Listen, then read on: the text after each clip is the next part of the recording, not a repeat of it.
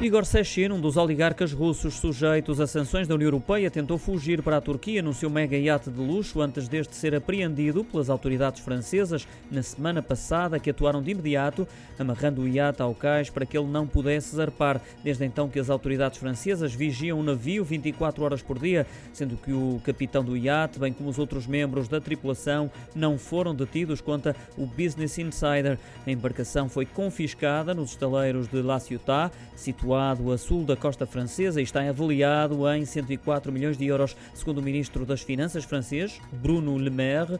Este iate devia permanecer até 1 de abril naquele local também para ser reparado.